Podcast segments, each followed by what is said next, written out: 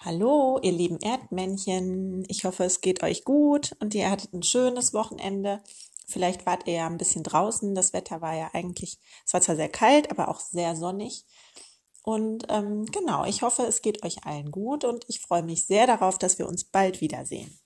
Ich habe euch heute ähm, das achte Kapitel hier mitgebracht von unserem Erdmännchenbuch und bin mal gespannt, was da passiert. Der Onkel stolzierte mit ernster Miene um das große rosa Ding herum, das Träumer ausgegraben hatte. Seine Nase und sein heiles Auge arbeiteten angestrengt. Hm, seht euch mal die rosa Farbe an, murmelte er. Warum tut das Ding so, als ob es ein Elefant wäre? Lächerlich. Es gibt keine rosa Elefanten im Königreich der Schafaugen. Er schnüffelte ausgiebig daran. Aha, ich rieche etwas, nur ganz schwach, aber mir steigt ein unverkennbarer Blabla-Geruch in die Nase, verkündete er.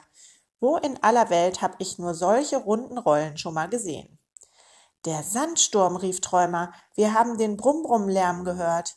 Das stimmt, bei allem, was lecker und saftig ist, rief der Onkel. Dann war das also das Geräusch, das wir in der Sturmnacht gehört haben. Wahrscheinlich sind die Blablas in einem Brumm-Brumm vor dem Sturm geflüchtet. Na, wisst ihr noch, was die Blablas sind, ihr Lieben? Ja, ne? Das sind die Menschen und die Brumbrums sind deren Autos. Genau. Wahrscheinlich sind die Blablas in einem Brumbrum vor dem Sturm geflüchtet. Er hielt einen Augenblick inne. Wartet hier und schön wachsam bleiben, hört ihr? Dann raste er wieder hinauf auf den Dünenkamm. Er lief darauf entlang, eifrig auf und abwippend und verdrehte den Hals, um mit seinem einen Auge Ausschau zu halten, ob von irgendwoher Gefahr drohte. Von hier oben konnte er den Schwarzdornhügel sehen, wo die restlichen Schafaugen ihren Geschäften nachgingen. Die einen jagten noch, andere hielten ein Mittagsschläfchen im Schatten, aber der Onkel hatte etwas anderes im Sinn.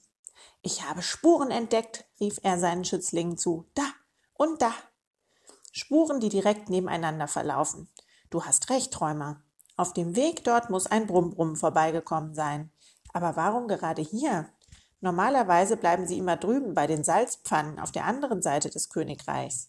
Ich habe noch nie welche so nah beim Geburtsbau gesehen. Vielleicht haben sie sich im Sturm verirrt, weil so viel Sand und Steine rumgeflogen sind, überlegte Tüftler.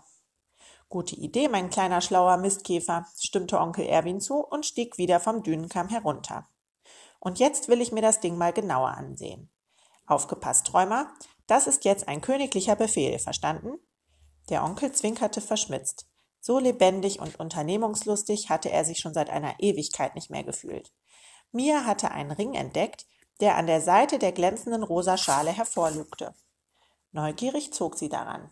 Eine lange Schnur kam heraus und schnellte wieder zurück. Mia erschrak und flüchtete sich hinter den Onkel.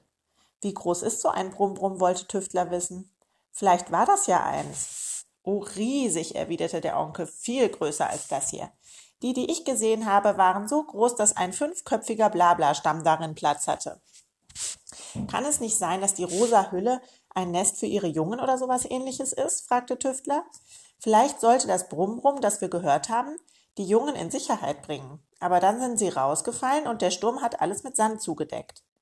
Eine Kinderstube, ja natürlich, brillant, mein Junge, rief der Onkel. Aber es hat doch gar keinen Eingang oder Ausgang, wandte Mia ein die vorsichtig hinter dem Onkel hervorlugte.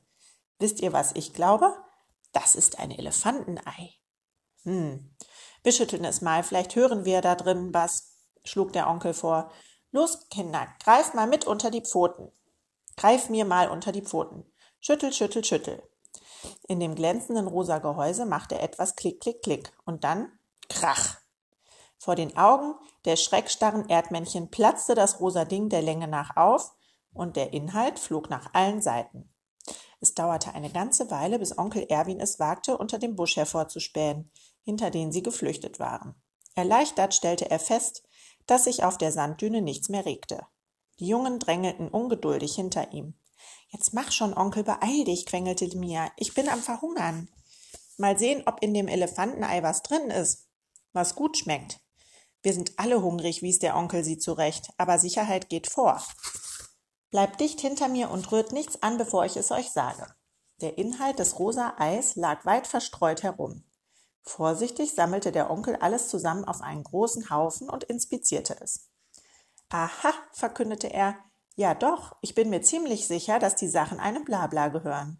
Und du hast recht, Tüftler, das könnte wirklich eine Nesthöhle sein. Schließlich hatte es Rollen, so wie die Brumbrums und das ganze Zeug hier gehört wahrscheinlich einem Blabla-Jungen, das noch ganz klein ist. Mal sehen, ob ich etwas wiedererkenne. Er häufte einen kleinen Stapel auf. Das hier, verkündete er gewichtig, ist zum Kauen für kleine Blabla-Junge. Es ist kein richtiges Essen, aber ich könnte schwören, dass ich schon Blabla-Junge gesehen habe, die sowas im Mund hatten. Vielleicht schärfen sie ihre Zähne damit.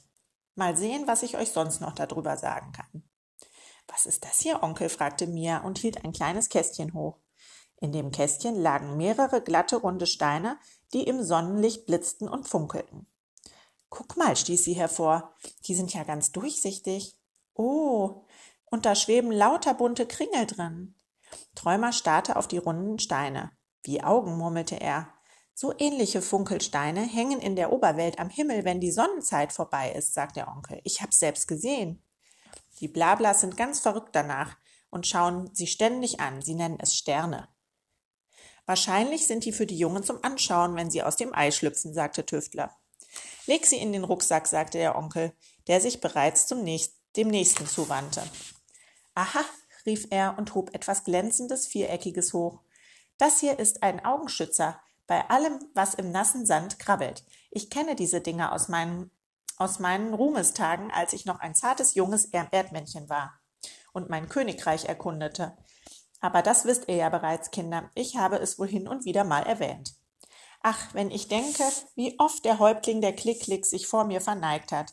Er hatte so viel Respekt vor mir, dass er mich nie ohne seine Augenschützer anzusehen wagte. Seht ihr so? Damit hielt Onkel Erwin das glänzende Kästchen vor sein Gesicht. Oh nein, brummte Tüftler und verdrehte die Augen. Jetzt fängt er schon wieder davon an. Der Onkel legte das Kästchen weg und nahm etwas anderes in die Hand.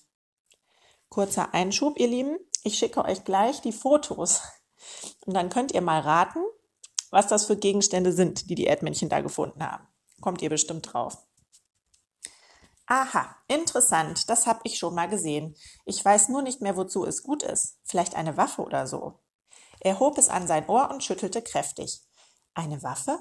So wie Zähne oder Klauen? zog Mia ihn auf. Besonders gefährlich sieht das aber nicht aus. Na, wahrscheinlich hast du recht, gab der Onkel mit einem Schulterzucken zu.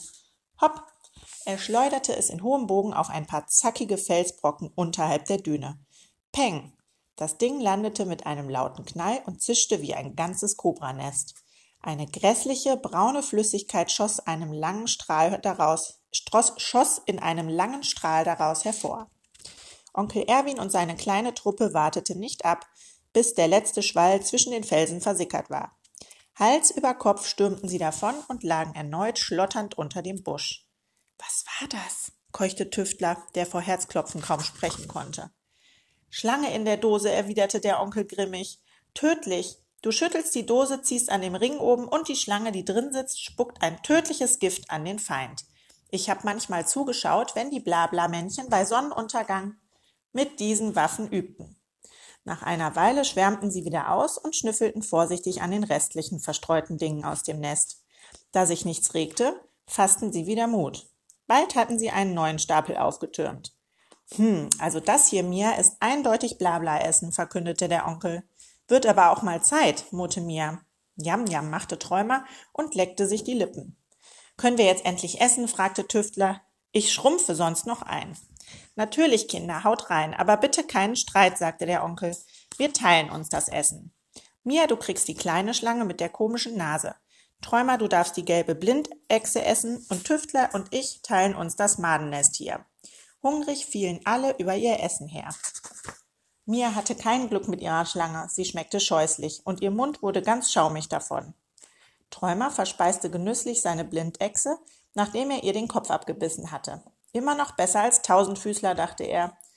Trotz Onkel Erwins Ermahnung fing Tüftler an zu streiten, weil er das Madennest für sich alleine haben wollte. Ein wildes Tauziehen zwischen ihm und dem Onkel begann. Plötzlich platzte das Madennest auf, ratsch, und ein Schwall von roten, blauen, grünen und orangenen Maden zischte durch die Luft. Der Onkel musste sich beeilen, um wenigstens ein paar davon für sich zu ergattern. Und dann diese Enttäuschung. Die Maden schmeckten grässlich, süß und zäh wie Gummi. Hm, was könnte das wohl sein?